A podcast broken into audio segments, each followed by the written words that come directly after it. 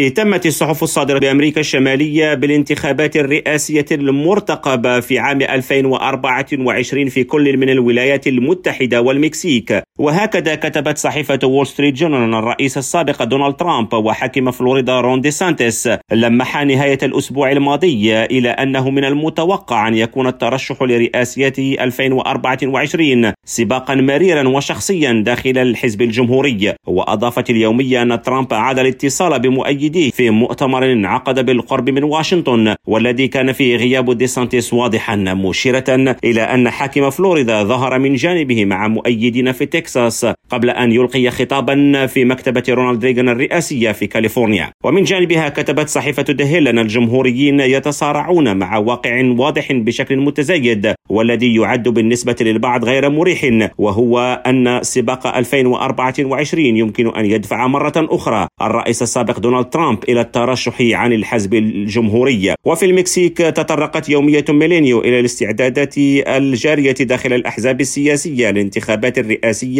المقررة في 2024 وعلى رأسها حزب حركة التجديد الوطنية الحاكم مورينا الذي بدأ في حشد دعم مؤيديه قبل سنة ونصف من هذه الاستحقاقات الهامة. كريم عويفي راديو نيويورك.